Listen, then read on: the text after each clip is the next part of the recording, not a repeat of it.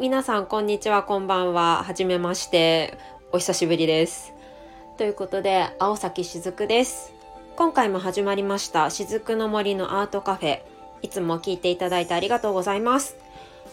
うん、近況をね、いつもお伝えしてるんですけど、うん、最近びっくりしたことが一つあって。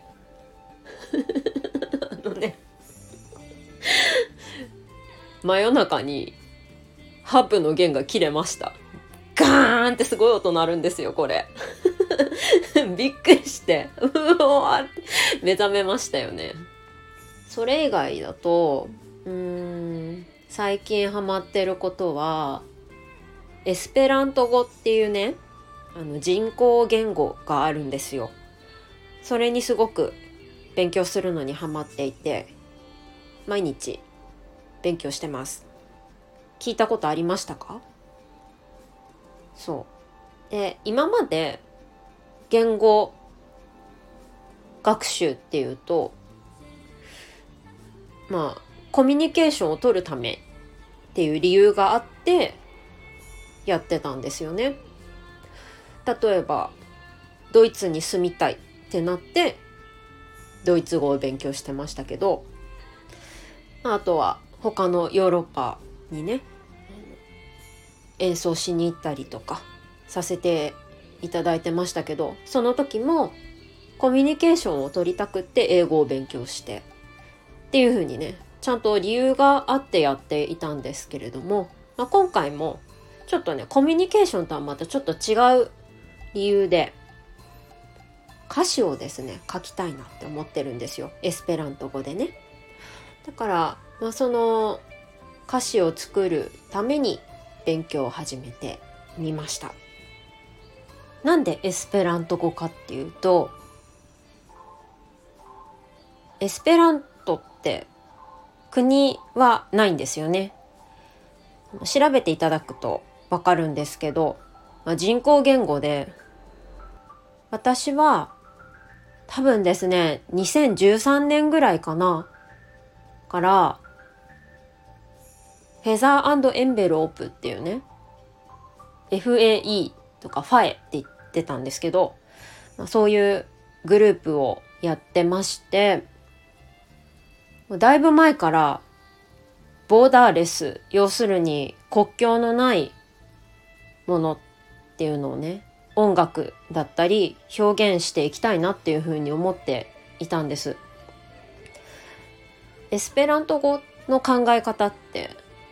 調べていただくとわかるんですけどすごくねボーダレスな考え方なんですよね。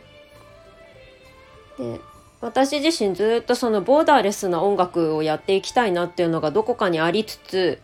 どういうふうに表現していけばいいのかっていうのを常に試行錯誤っていう感じでねどんなふうにしたらボーダーレスになっていけるのかなとか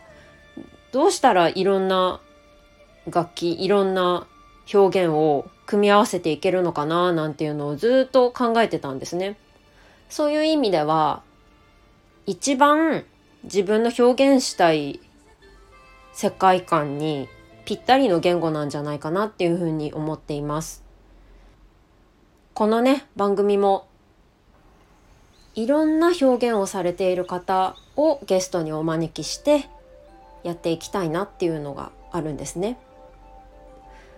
なので基本的にボーダレスっていうのが常にどこかにありつつ活動してきてたのでそういう意味ではこの言語を勉強していくっていうのがね次のステップになっていくんじゃないかなと感じています。まあどれぐらいで歌詞が書けるようになるのかわからないんですけどとりあえず今は文法を覚えたりあと必須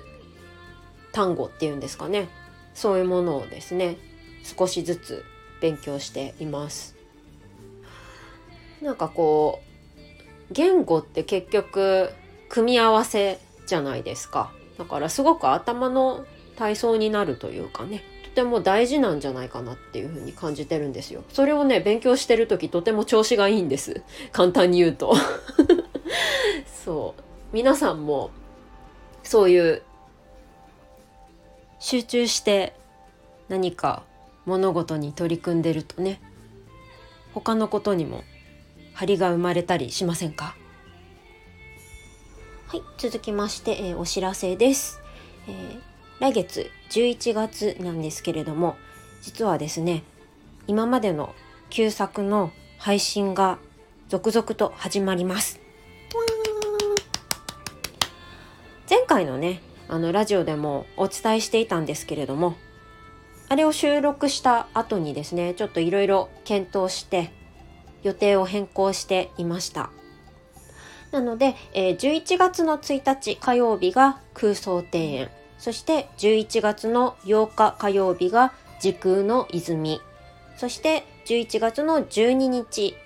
土曜日ですね。に輪廻音箱。ということでねファーストシングルからサードシングルまで確定してます。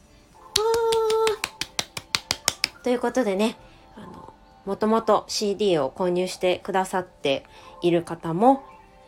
懐かしいなって思ってくださると思います。最近ねライブ全然できなくなっていますので私のね体調のこともあったりとかしてですねなかなかこうお手に取っていただけるような機会っていうのが減っていました。これからいろいろねあのもっともっといろんな方に聞いていただけるようになっていったらいいなと思っています。その他のですね旧作に関しても随時やっていきたいと思っています。まだね確定した日付がお伝えできていないので確定次第ですね。Twitter やこちらでお知らせしていきたいと思っています。どうぞお楽しみに。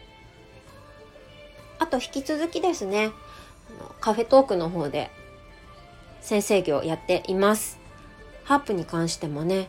質問とかもしあったらレター送ってきてください。無料のカウンセリングもやってます。そちらもね概要欄に詳細のリンク貼ってありますのでもしご興味がある方はチェックしてくださいねそれでは今回も素敵なゲストさんをお招きしています最後までどうぞ聞いていってくださいね。